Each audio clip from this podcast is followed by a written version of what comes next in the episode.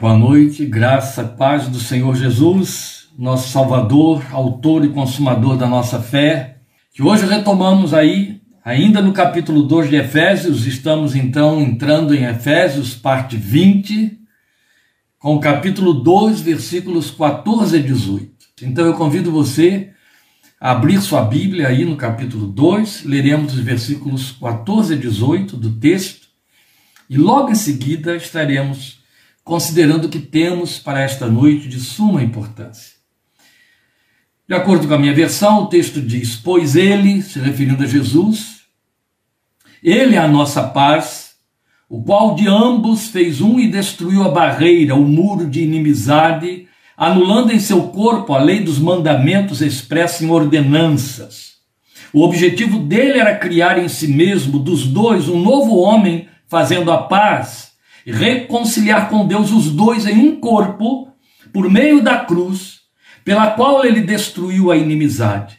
Ele veio e anunciou paz a vocês que estavam longe, paz aos que estavam perto, pois por meio dele, tanto nós como vocês temos acesso ao Pai por um só Espírito.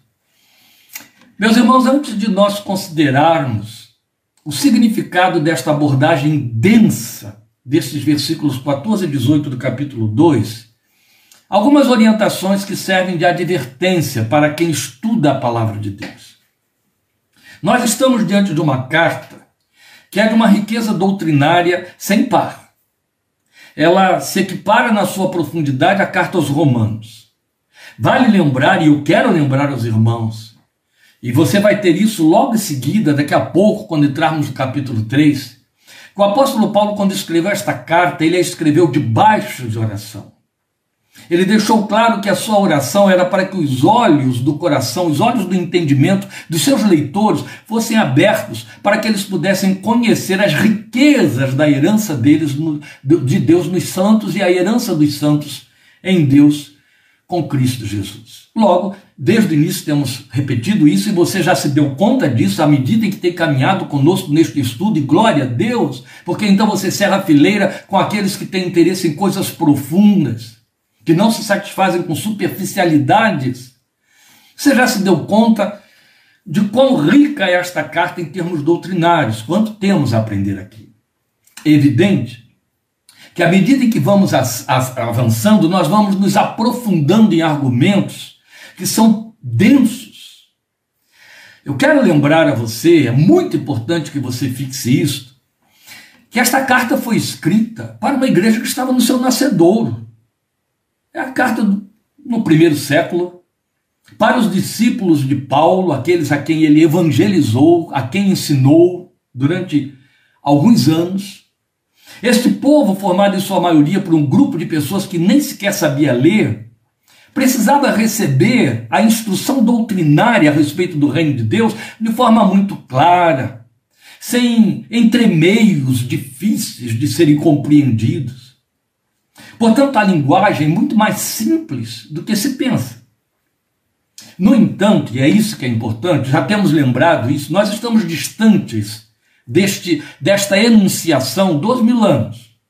Por conta disso, a igreja, que já no, nos seus primeiros quatro séculos, ou melhor, a partir do quarto século, foi criando complicadores na interpretação dos textos da revelação de Deus, ela intensificou esses complicadores. Ao longo dos séculos, e especialmente no último século, século XX, se levantaram intérpretes com ideias tão atravessadas, sabe, tentando achar é, é, mensagens subliminares dentro do texto, que complicaram muito o entendimento e criaram distorções na revelação da doutrina básica da fé cristã. Por conta disso, há muita confusão, por conta disso, há muita dificuldade de compreender coisas simples. E elas se tornaram complicadas quando no seu nascedouro eram simples. Este é o caso que temos aqui. Nós temos um texto, trecho curto que, na verdade, versículo 14, ele é um fechamento, quase como uma conclusão do que o apóstolo veio dizendo desde o início do capítulo 2. mas especialmente em cima daquilo que ele disse nos versículos 11 a 13.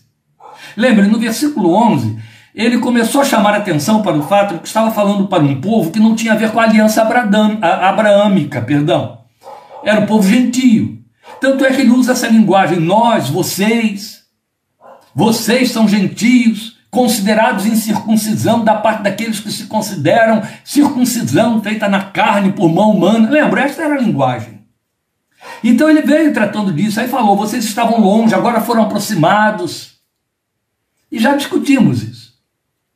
Quando ele chega no versículo 14, observe como que ele trabalha a introdução desta linguagem. Pois, é assim que ele começa: pois, pois ele, Cristo, é a nossa paz.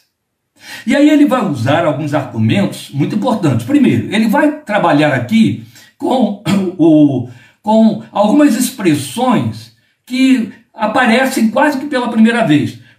O qual de ambos fez um. Aí ele começa então a falar de dois, ambos, ambos, dois. Nós, como vocês. Por quê? Porque ele está falando de judeus e gentios, gentios e judeus. Ele está falando de dois povos. A humanidade dividida em dois povos: o povo judeu a quem foi confiada a lei, a quem pertenciam os patriarcas, a linguagem de que ele se serve também em Romanos capítulo 9. E o povo gentio, tudo aquilo que não era judeu, do mundo inteiro, entre os quais contamos nós. Então, aqui neste trecho, de 14 a 18, ele vai mostrar, vai falar de pontos de profunda significação, e eu quero que você Releia este texto, mesmo depois da exposição que eu fizer aqui, atentamente. Por quê? Por causa dos complicadores que se criaram, que você deve ter lido por aí, deve ter ouvido nos púlpitos da igreja. E se ouviu, bata palma e dê glória a Deus, porque são trechos que não interessa muito ao púlpito hoje, já que os púlpitos hoje estão ocupados em pregar coisas que espicaçam as emoções, que criam novidades, os novidadeiros da fé. Mas a questão é que, mesmo que você tenha ouvido, há muita distorção, uma distorção que tem corrido aí pela igreja há quase 200 anos e confunde muitos. Como eu disse, a exposição é de forma simples, a distorção veio depois, vamos então ouvir a linguagem no seu pensamento original, tal como aconteceu, como eles ouviram e receberam pela primeira vez quando esta carta chegou às mãos da igreja daquela época. Então preste atenção porque as coisas que vamos considerar aqui, elas vão na contramão do que andam escrevendo e dizendo por aí a respeito de judeus e gentios, igreja gentílica, povo judeu, o povo de Deus, é assim que ainda consideram e intitulam os judeus. A confusão que esse povo faz entre povo judeu e a nação de Israel, o Estado novo de Israel, e essa, essa cosmovisão política cheia de confusão a respeito de Israel e o não Israel, Israel de Deus e o que não é Israel de Deus. Eu não vou entrar nesses detalhes. Eu vou te expor o que está aqui e já quero avisar, por favor, falo isso com, é, é, com cuidado para não melindrar ninguém, mas é preciso que eu lhe diga isso. Não adianta depois da minha exposição, algumas pessoas que ficarem querendo mais alguma coisa, me passar perguntas e coisas parecidas que eu não vou poder responder a você. Fica a seu critério procurar livros, pesquisar, verificar, se você quiser entender isso mais definidamente. Se lhe bastar aquilo que nós vamos expor, amém, é esta parte que me cabe fazer, é o que faremos agora, nesse trecho de versículo, dos versículos 14 e 18. Então eu chamo a sua atenção para a expressão que está registrada aí no versículo 15. Olha só, anulando em seu corpo, Jesus anulando em seu corpo. Quando o texto diz anulando seu corpo, está falando da encarnação e da morte desse corpo na cruz. Amém? Anulando em seu corpo a lei dos mandamentos expressos em ordenanças, está se referindo à lei de Moisés, dizendo que Jesus no seu corpo anulou aquela lei, anulou no sentido de que ele a cumpriu, aquilo que ela impunha sobre os homens, você vai entender, ele anulou no seu corpo a lei dos mandamentos expressa em ordenanças. Aí o texto diz assim: o objetivo dele, então, havia um objetivo ao anular no seu corpo a lei e as suas ordenanças. O objetivo dele era criar em si mesmo, em Cristo Jesus, dos dois, um novo homem. Que dois é isso que ele está falando? Do povo judeu e do povo gentio. Dos dois, ele criar do seu corpo e através do seu corpo, em si mesmo, um novo homem, fazendo a paz. É isso que o texto está dizendo aqui. O objetivo dele era criar em si mesmo, dos dois, gentios e judeus, um novo homem, dos dois povos, fazendo a paz. Então, essa fraseologia reveladora é o eixo, eixo em torno do qual giram duas máximas de intenso alcance. Uma delas é: Ele é a nossa paz, o qual de ambos fez um. Acho que já ficou claro aqui para você o que significa ambos. Judeus e gentios, estamos falando de povos, amém? O povo judeu e toda a raça restante, seriam gentios. Então o que é que o texto diz? Ele é a nossa paz, o qual de ambos, judeus e gentios, fez um só. E o outro texto que está no versículo 16: reconciliar com Deus os dois em um corpo, e esse corpo se chama corpo de Cristo, por meio da cruz, é o que você tem no versículo 16, pela qual ele destruiu a inimizade. Que inimizade? Aquela de que ele falou no versículo 11. Os judeus nos consideravam a escória nos consideravam os incircuncisos, nos chamavam de imundos e de cães. Essa era a fraseologia, o pensamento, o sentimento, o comportamento dos judeus. Você lembra do trabalho que o Espírito Santo teve para dizer a um judeu convertido, Pedro, que a igreja gentílica era chamada à graça? A dificuldade que Paulo teve, a perseguição que sofreu, que até vimos pedaços dela em Atos e nos estudos de Filipenses, quando recebeu o ministério da palavra para os gentios, ele e Barnabé convenceram a igreja de Jerusalém de que os gentios contavam também. Lembram o trabalho que o Espírito Santo teve com Pedro? Teve que revelar na casa de Cornélio para que ele pudesse entrar na casa de Cornélio e ele já entrou com toda aquela argumentação própria do judaísmo. Você sabe que não é lícito a mim, um judeu, entrar na casa de um gentio? Deus teve que mostrar a ele aquele lençol cheio de répteis e animais e dizer para ele: levanta, mata e come. Não, não, Senhor, de maneira nenhuma eu vou comer alguma coisa imunda, nunca entrou isso na minha boca. Ou seja, o cerimonial da lei proíbe isso aos judeus. Deus, eu não vou fazer isso. Era Deus que estava mandando ele comer. O que, que Deus lhe disse, através do Espírito, naquela visão? Não consideres imundo aquilo que eu purifiquei. Aí, ele desce ele estava em Jope e toma conhecimento de que havia ali dois mensageiros, enviados da parte de Cornélio, gentio, pedindo que ele fosse à casa dele explicar a fé salvadora em Jesus, a graça. Aí Pedro entendeu. Deus está dizendo que está purificando os gentios para receberem a mesma graça. Foi muito importante que Deus fizesse isso com Pedro, porque o próprio Paulo disse que Pedro recebeu o ministério para os judeus, enquanto que ele recebeu o ministério para os gentios. De certa forma, Paulo precisava do apoio de Pedro para convencer a igreja judaica, a igreja de Jerusalém, de que agora os gentios também contavam. E custou a igreja de Jerusalém, você vai ter isso em Atos 15, entender que os gentios entravam para a graça formando um único povo, com o povo judeu com os mesmos direitos. E mais, sem ter de cumprir as observâncias da lei, então não precisando mais ser circuncidado, nem ter que se eximir de comer, de participar de certas coisas que eram cerimonialmente impuras. Deus teve muito trabalho para derrubar isso da mentalidade deles. Havia uma inimizade, havia uma separação religiosa estabelecida pelos homens, os judeus, e imposta a força de lei, não é? E aí o texto diz no, no capítulo 2, versículo 16, que por meio do seu corpo, fazendo de ambos os povos um só povo, Deus destruiu a inimizade que havia entre os dois. Então, o que significa tudo isso?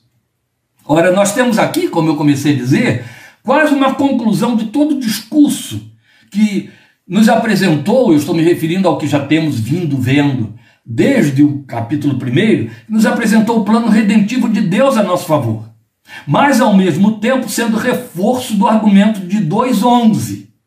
Lá, portanto, lembre-se de que anteriormente vocês eram gentios por nascimento, chamados em circuncisão, pelos que se chamam circuncisão feita no corpo por mãos humanas. Então, é, ele ali nos lembrou que nós éramos gentios e que estávamos separados. E essa separação se chamava inimizade. Gentios na ótica do povo da antiga aliança. Então, nessa categoria, separados, execrados como escolha humana, eu já falei, sem valor aos olhos dos judeus, a não ser que entrássemos como prosélitos, aceitando a circuncisão, entrando no pacto de, da aliança abraâmica na observação da lei de Moisés com todos aqueles critérios e proibições.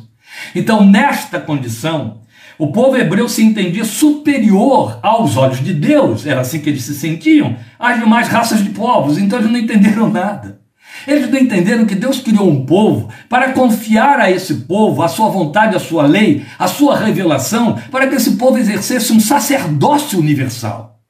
Está lá em Isaías 29, 6, de forma muito explícita, Deus dizendo: Eu te constituí como luz para as nações. Mas Israel, de forma carnal e egoísta, religiosa, guardou para si. E se, em lugar de se tornar sacerdote do mundo, se tornou sacerdote de si mesmo. Então, de fato, e é fato, que Deus escolheu os filhos de Abraão para lhes confiar a lei. A lei, e atente para isso, a lei servia para revelar aos homens a santidade de Deus, a sua justiça, a distância que eles estavam, uma vez decaídos, dessa santidade.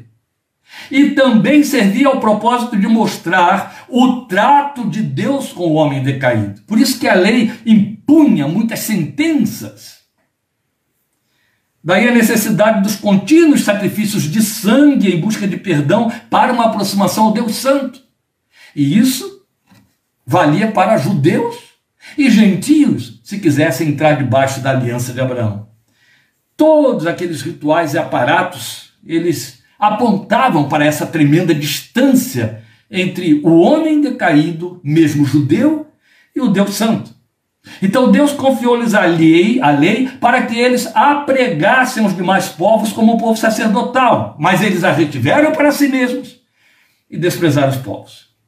Então, além disso, distorceram as observâncias da lei, e é por isso que quando Jesus encarna e Jesus começa seu ministério, ele começa a bater de frente contra os sacerdotes, os saduceus e os fariseus, porque eles haviam criado pesos, cargas religiosas que nem eles suportavam, muito menos aqueles sobre quem eles impunham aquelas determinações. Então, uma inimizade ficou estabelecida entre as duas categorias de povos judeus e gentios, uma separação absoluta. O templo de Herodes, nos dias de Jesus, era o testemunho vivo desta separação. Porque havia uma parede chamada parede de separação que impedia que os gentios pudessem chegar ao átrio, ao átrio interior do templo. E nesta parede, com o consentimento das autoridades é, é, políticas, estabelecido isso pelos, pelo, pelos saduceus, havia uma, uma, uma, mensagem, uma placa, quando os, os arqueólogos fizeram escavações em Jerusalém, encontraram essa placa. E a placa tinha uma mensagem tremendamente antipática. O texto dizia, advertindo aos gentios: se você ultrapassar esta parede, você será o único responsável pela morte que poderá sofrer. Ou seja, você morrerá se ultrapassar esta parede aqui. Você está proibido de ultrapassar esta parede. Olha que exercício de sacerdócio, não é? Que coisa estranha.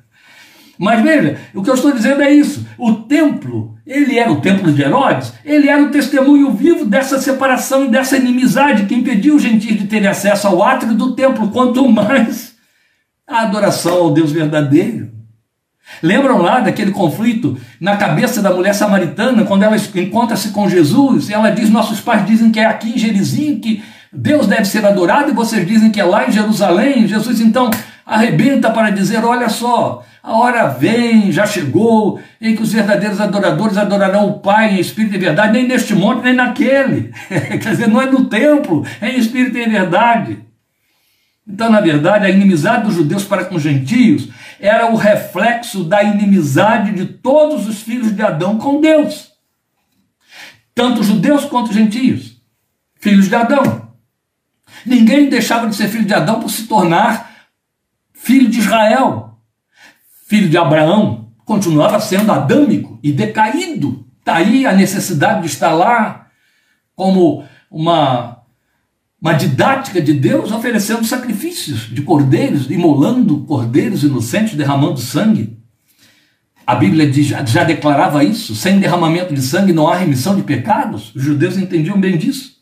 Então, no plano eterno do Deus vivo, Cristo, o homem perfeito, viria desfazer a inimizade entre Deus e os homens. E aí, é evidente, vale lembrar o clássico texto, glorioso texto, de 2 Coríntios 5,19. Eu vou ler agora. Ou seja, Deus em Cristo estava reconciliando consigo o mundo, não levando em conta os pecados dos homens e nos confiou a mensagem da reconciliação. É uma das mensagens mais atraentes, mais gloriosas que nós encontramos no Novo Testamento, segundo aos Coríntios 5,19. Deus em Cristo estava reconciliando consigo o mundo, não lhes imputando o seu pecado. Isso é lindo demais. Uma reconciliação que partia de Deus e ele, na pessoa de Jesus, fazia a reconciliação nossa consigo. Então, daí o título que o Filho de Deus ganha aqui neste texto: Ele é a nossa paz. Ele é a nossa paz. Ele não é apenas que nos dá, alguém que nos dá a paz. Ele próprio é a nossa paz, como lugar de refúgio, como aquele em quem você se esconde, para quem você corre e repousa e alcança paz, é evidente, paz com Deus. Aquela mesma que Paulo proclamou em Romanos 5:1, justificados, pois pela fé temos paz com Deus por meio de nosso Senhor Jesus Cristo. Este texto de Romanos 5:1, que foi tema de um dos do mais importante livro que Billy Graham escreveu, ele teria que estar decorado na cabeça de todos os crentes e no seu coração. Justificados, pois pela fé temos paz com Deus por meio de nosso Senhor Jesus Cristo. Aleluia. Isso significava que Deus depunha as armas que tinha contra nós uma vez nos recebendo na pessoa e no sacrifício apaziguador e justificador do seu filho na cruz. Mas esta paz não era nem podia ser unilateral, de jeito nenhum. A parede de separação estava desfeita, foi o que você leu aqui nesse trecho. Volte ao seu texto aí e você vai ver isso que está aí. O texto diz que esta parede foi derrubada. Veja só, destruiu a barreira, o muro de inimizade ou a parede de separação, como as versões mais antigas dizem. A parede de separação se desfez. Isso é bonito. Então, o que está dizendo, o, o que o texto está mostrando para nós é que o véu do templo, lembram? O véu do templo foi o emblema disto, quando se rasgou no momento da morte de Cristo. Ora, o que, que o véu do templo fazia? O véu do templo escondia o santo dos santos e separava o santo dos santos do lugar santo, ou seja, o santíssimo do lugar santo. No lugar santo podiam entrar os sacerdotes. No lugar santíssimo então havia um véu que impedia que até os sacerdotes olhassem o que tinha lá dentro. Lá atrás ficava a arca da aliança e o sumo sacerdote, só ele, uma vez por ano, entrava lá com sangue na ponta de seus dedos para aspergir sobre a tampa chamada propiciatório, a tampa da arca. Só ele podia entrar lá. Aquele véu imenso impedia que alguém mais entrasse indevidamente ou olhasse lá dentro. Lembram de usar que com zelo, porque viu que a arca que estava sendo transportada num carro de boi, os bois tropeçaram, ela ia cair, ele segurou e foi fulminado. Isso escandaliza muita gente até o dia de hoje.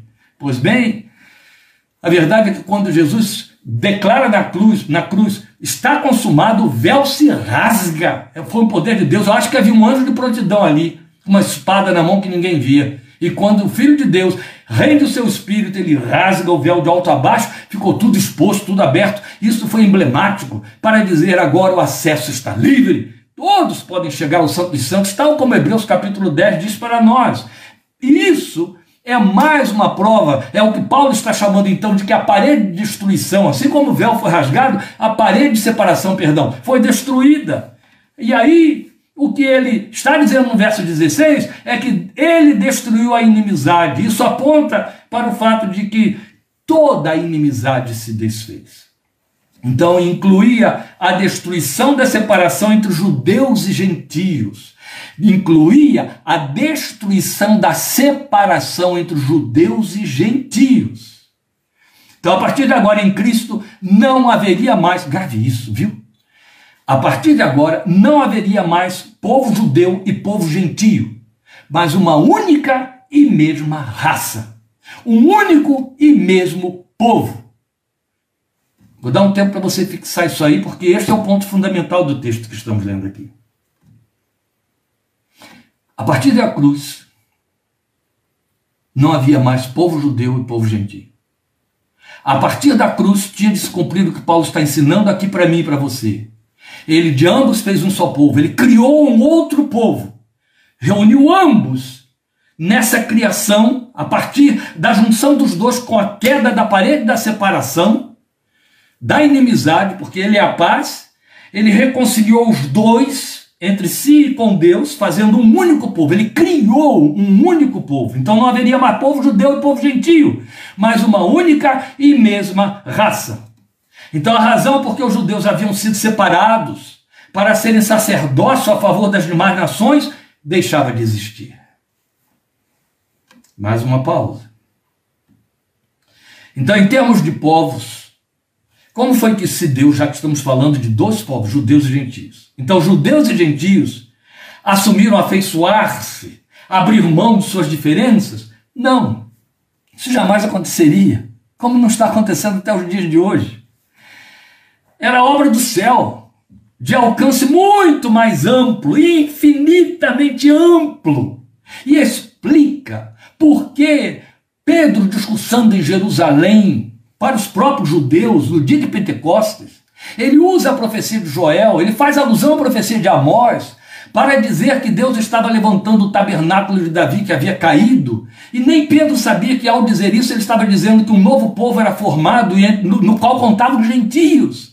E esse novo povo, tabernáculo de Davi, que havia caído, que Deus estava erguendo, se chamava a igreja. Então, veja bem, judeus e gentios foram unidos agora, formando algo muito mais amplo, infinitamente mais amplo do que uma amizade entre dois povos. Deixaram de ser dois povos. Então esta paz se traduzia em aliança, em ser parte da aliança, nova aliança. Nova aliança, como Jesus disse, este cálice é a nova aliança no meu sangue, e intitulamos então os livros que falam da nova aliança, nós os chamamos de Novo Testamento, não é assim? Então nela todos se tornam iguais. Na verdade, um só corpo, uma unidade e não unidade composta, porque um novo povo foi criado a partir da cruz. Meus irmãos, o verbo usado aqui por Paulo duas vezes é criar. Deus criou um novo povo. Então, quando o apóstolo diz que a barreira de inimizade foi desfeita, ele fala de uma anulação. Então isso fica claro na última linha do versículo 15, nos versículos 16 e 18. É o que eu vou ler agora para fortalecer para vocês. Ó, o objetivo dele era criar em si mesmo dos dois um novo homem, criar um novo homem, fazendo a paz e reconciliar com Deus os dois em um corpo, um corpo, por meio da cruz pela qual ele destruiu a inimizade, pulando para o versículo 18. Pois por meio dele, tanto nós, judeus, ele está falando como judeu, como vocês, gentios, temos acesso ao Pai por um só Espírito.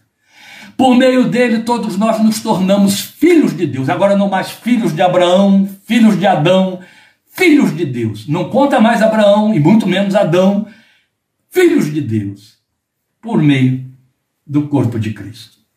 Isso fica melhor entendido à luz de dois textos clássicos em que Paulo torna isso bem explícito para nós.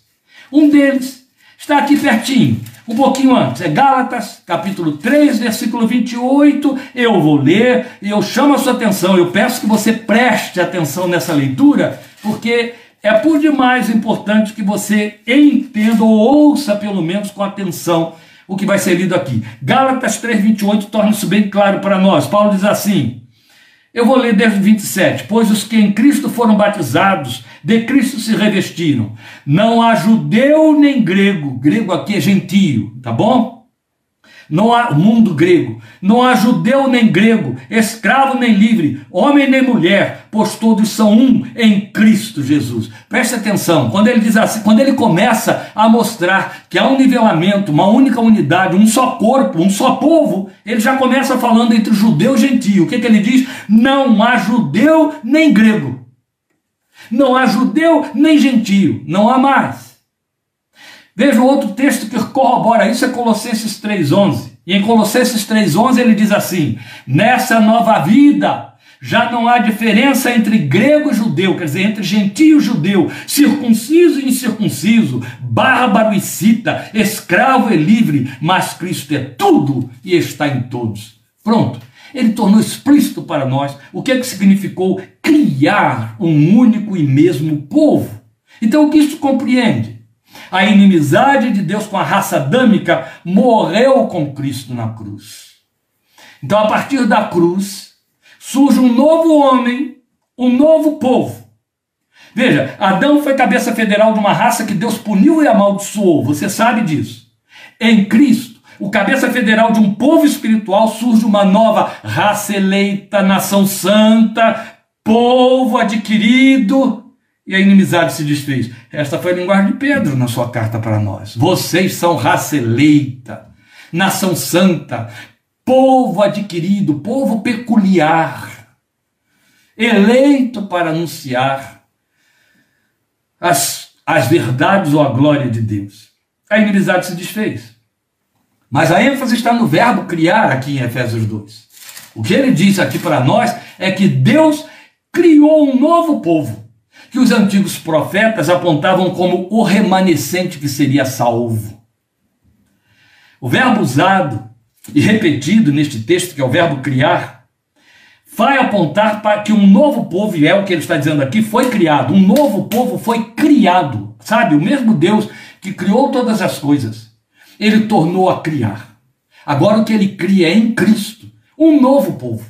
Assim como ele havia formado um povo através de Abraão, Agora ele cria um novo povo. E esse novo povo entra como substituto do povo anterior. Por isso é que Paulo começa a dizer que em Cristo foi, foi anulada a lei das observâncias e das ordenanças e etc. Então a igreja é o povo que emerge da cruz. Não é mais um povo que se soma, redimido, ao povo judeu ou ao povo de Abraão. Não. Deus de ambos fez um só corpo, está escrito aqui só um povo, de ambos. Então não há mais no plano redentor povo judeu mais gentios convertidos, não é isso. Há somente um novo povo que foi criado, e esse novo povo que foi criado se chama igreja, a nova aliança. O povo judeu findou na era da graça como nação sacerdotal. A lei perdeu seu poder e razão de ser e um novo povo foi criado em Cristo. Daí Paulo dizer que a lei nos serve de aio para chegarmos a Cristo. Mas está escrito que ela foi caducada, ela caducou. E aí, Jesus que a cumpriu por nós, a substituiu por sua lei da graça e do amor. Então, para Deus, não há mais judeus e gentios. Grave isso. Há um só povo que ele criou a igreja. De forma que a partir da cruz, a humanidade não é mais dividida entre judeus e gentios, mas entre a nova criação e os filhos de Adão, ou filhos da ira, ou filhos da desobediência, que são os títulos que a Bíblia dá aos que não se convertem, aos que não aceitam o Filho de Deus. Entende? Muda, muda e muda completamente. Então, tanto entre judeus quanto entre gentios, está entendendo? Tanto da parte de judeus quanto de gentios, o que vai acontecer agora é uma diferença entre os filhos da nova criação, porque nós somos nova criação, está escrito em 2 Coríntios capítulo 5, versículo 15, lembra? A diferença está entre o povo da nova criação, a igreja, e os filhos de Adão, filhos da ira ou da desobediência, sejam judeus ou não. Agora, o divisor de águas não é mais a aliança abraâmica, o divisor de águas é a cruz de Cristo. Amém? Entendeu? É isso que está aqui, é importante você aprender isso aí. E vamos provar isso, quer ver? Romanos capítulo 11, textualmente. Eu vou ler Romanos 11, versículos 30 a 32, eu não tenho muito mais tempo para me, me, adiantar tanto, mas eu quero fazer o um fechamento disso aqui bem, de forma bem elucidativa. Veja, em Romanos 11, fechando toda a sua argumentação, Paulo vai dizer nos versículos 30 a 32, veja aqui. Assim como vocês, que antes eram desobedientes a Deus, mas agora receberam misericórdia, graças à desobediência deles, aqui ele está falando de, de judeus, desobediência dos judeus, assim também agora eles, os judeus, se tornaram desobedientes, ou seja, não conta mais a observância da lei, não conta mais o fato de cumprirem a circuncisão abraâmica. Deus os declarou desobedientes, quer circundados, quer cumprindo a lei ou não.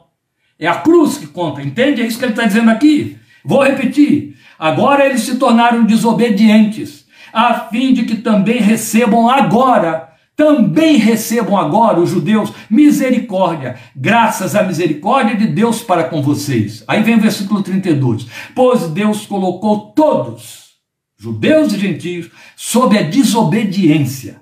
Filhos de Adão, ele considerou todos filhos de Adão, não importa que tenha nascido na nação de Israel, que tenha sido circuncidado, que cumpra rituais da lei, Deus considerou, declarou todos, religiosos, judeus ou não, todos desobedientes, sob a desobediência, para exercer misericórdia para com todos. Não há como contra-argumentar isso aqui. Entende? Aos olhos de Deus não há mérito em ser judeu no que diz respeito à graça. Isso não facilita, não favorece e não aproxima em nada o judeu de Deus. Assim como nenhum homem religioso, piedoso, por suas observâncias religiosas e piedosas, está mais próximo de Deus, ou deixa de ser filho de Adão, se não se converte a Cristo Jesus e nasce espiritualmente para uma nova raça, uma nova realidade, nova criação, para se tornar o novo povo de Deus que se chama a Igreja de Cristo. Então, vamos lembrar o que foi dito no Evangelho de João, logo na introdução. Ele, Jesus, veio para os que eram seus, está falando de judeus, mas os seus não o receberam, mas a todos quantos o receberam, quer judeus, quer gentios, todos. Todos quantos receberam, deu-lhes o poder de serem chamados filhos de Deus. Nem a lei facultava isso, entende? O máximo que nascer judeu, o máximo que ser circuncidado pela lei de Moisés, o máximo que nascer filho de Abraão podia produzir era levar alguém a ser filho de Abraão mas não filho de Deus. Agora, a todos quantos receberam, judeus ou não judeus, Deus deu-lhes o poder de serem feitos filhos de Deus. Não é a lei que produz isso. É a graça em Cristo Jesus, aleluia. Então Deus agora tem um único povo, a igreja, o povo da graça. Vou frisar: Deus agora tem um único povo. É aquilo que Paulo chama em Romanos de o Israel de Deus. O Israel de Deus não se refere aos filhos de Abraão. O Israel de Deus se refere ao remanescente que será salvo, o tabernáculo de Davi que foi reerguido, a igreja, o povo da graça, que foi criado por Deus na cruz. Nunca esqueça que foi isso que Paulo nos informou aqui em Efésios 2, de 14 a 18. Esse povo foi criado, é uma nova raça nova criatura, nova criação, que, que, na qual temos de nascer, e aí Jesus chamou isso de nascer de novo, e Paulo também, em Cristo Jesus. Então, na lei, Deus fazia o homem decaído conhecer como seu coração sente a respeito desse homem decaído. Mas na graça, Deus abre o seu coração para receber o homem decaído por meio de Cristo judeu ou não judeu, nunca confunda. O judeu é filho de Adão e decaído, até que creia no Messias, o Filho de Deus, o Cristo. Aleluia. Então Israel cumpriu o seu papel na história como povo que recebeu a guarda da lei. Mas, outro tanto, descumpriu o seu papel de povo de Deus ao rejeitar o Filho que veio inaugurar a graça salvadora e aí perdeu todos os privilégios. Por isso, e assim eu vou terminando, confundem-se seriamente aqueles que veem no povo judeu uma continuidade histórica escatológica nos planos de Deus. Os sacrifícios cessaram, é o que diz Hebreus capítulo 9 para nós. É o que diz Paulo em Romanos 9, 10 e 11. Os sacrifícios cessaram, você não tem dúvida disso. Você não precisa mais sacrificar cordeiro nenhum para se sentir perdoado. Jesus, o Cordeiro de Deus, já foi sacrificado em nosso lugar e a nosso favor. Então, os sacrifícios cessaram. Os templos, ou o templo, perdeu a razão de ser. Deus criou um novo povo e passou a tornar o corpo dos indivíduos desse novo povo seu templo no qual seu espírito habita, entende? Então não vai haver restauração de um novo templo onde os sacrifícios vão voltar, não. Acabou, gente. Acabou, gente. Chamarei povo a quem não era povo. Esse negócio de ficar olhando para Israel, achando que então algum envolvimento com Israel, com o povo de Israel, a começar pelo fato de que o Israel que ocupa a Palestina nos dias de hoje, pouco tem a ver com o Israel, o povo israelita da antiguidade. É um Israel político, não confunda, e mesmo que não fosse, ainda que ali estejam os israelitas, é, é, a, a remanescência dos israelitas, a cruz, cancelou tudo. Deus não vai refazer o povo judeu, não existe. Ele criou um novo povo, destruiu a inimizade e mandou cessar todos os sacrifícios, porque Jesus já cumpriu tudo. Tudo apontava para o que aconteceria na cruz. E a cruz ocorreu, glória a Deus, há dois mil anos e consumou tudo. Então, Cristo, príncipe da paz, é a nossa paz. Por isso que o texto diz que ele, vindo, nos evangelizou a paz. Paz com Deus, paz com nossos semelhantes por isso é que ele nos chama de pacificadores. Por isso é que ele diz que os pacificadores serão chamados filhos de Deus, porque temos paz com Deus, temos paz com os homens. Qual é o primeiro sinal? Qual é o primeiro sinal de que nascemos de novo? Paz com Deus. E qual é a evidência, o fruto externo de que temos paz com Deus? Estamos em paz conosco e com o outro. Nunca esqueça que Deus disse: chamarei povo a quem não era povo, somos nós. Ele fez isso na cruz. Glória ao seu nome. Então Jesus é a nossa paz. Vindo, evangelizou a paz. Somos o povo cuja cabeça se chama paz. Cristo é a nossa paz. Paz não se faz com armas, irmãos. Cuidado, igreja militante. Por isso nós somos chamados de pacificadores. Nunca é demais lembrar que as armas da nossa milícia não são carnais, mas sim poderosas em Deus. Pois, como Paulo também lembrou, meus amados, fomos chamados à paz. Sabe qual é o problema do homem neste mundo? E começa com seu semelhante até dentro de casa. Falta de paz. E sabe o que, é que significa não ter paz com o outro? É não ter paz com Deus. Quem tem paz com Deus, tem paz com o seu próximo. Cristo é a nossa paz. Vindo, evangelizou a paz. E ele nos deu paz com Deus. Jesus fez isso porque nós somos o único povo que vai abrir as portas para quando Cristo Jesus voltar a este planeta para buscar a sua igreja. Ele só tem um povo e só vem buscar esse povo. E não haverá história e reconstituição de um outro povo. Isso foi cancelado na cruz. Deus criou um novo povo, foi o que Paulo nos ensinou, foi o que a igreja ouviu no primeiro século e a igreja passou 19 séculos crendo nisso. Entende? As distorções surgiram no século XIX. Que pena, não é? Mas a gente pode voltar à revelação da palavra de Deus e glorificar o seu nome por aprender estas coisas e não se deixar confundir. Deus te abençoe. Obrigado por sua participação e também por suas orações. Precisamos das suas orações para continuarmos aqui, também do seu estímulo. É muito importante, eu fico me repetindo, especialmente para os irmãos que participam conosco do projeto Refúgio. É muito importante que você dê as caras, que você crie estímulo, que você esteja aí dizendo: Ó, oh, pastor, eu estou aqui, eu não tenho necessidade disso, mas é muito importante que você o faça, porque quando você não faz, não significa, pode significar para mim que você não está participando, entende? E aí não é justo e nem é decente, porque nós ocupamos o nosso tempo, o nosso espaço com nossos irmãos rioclarenses.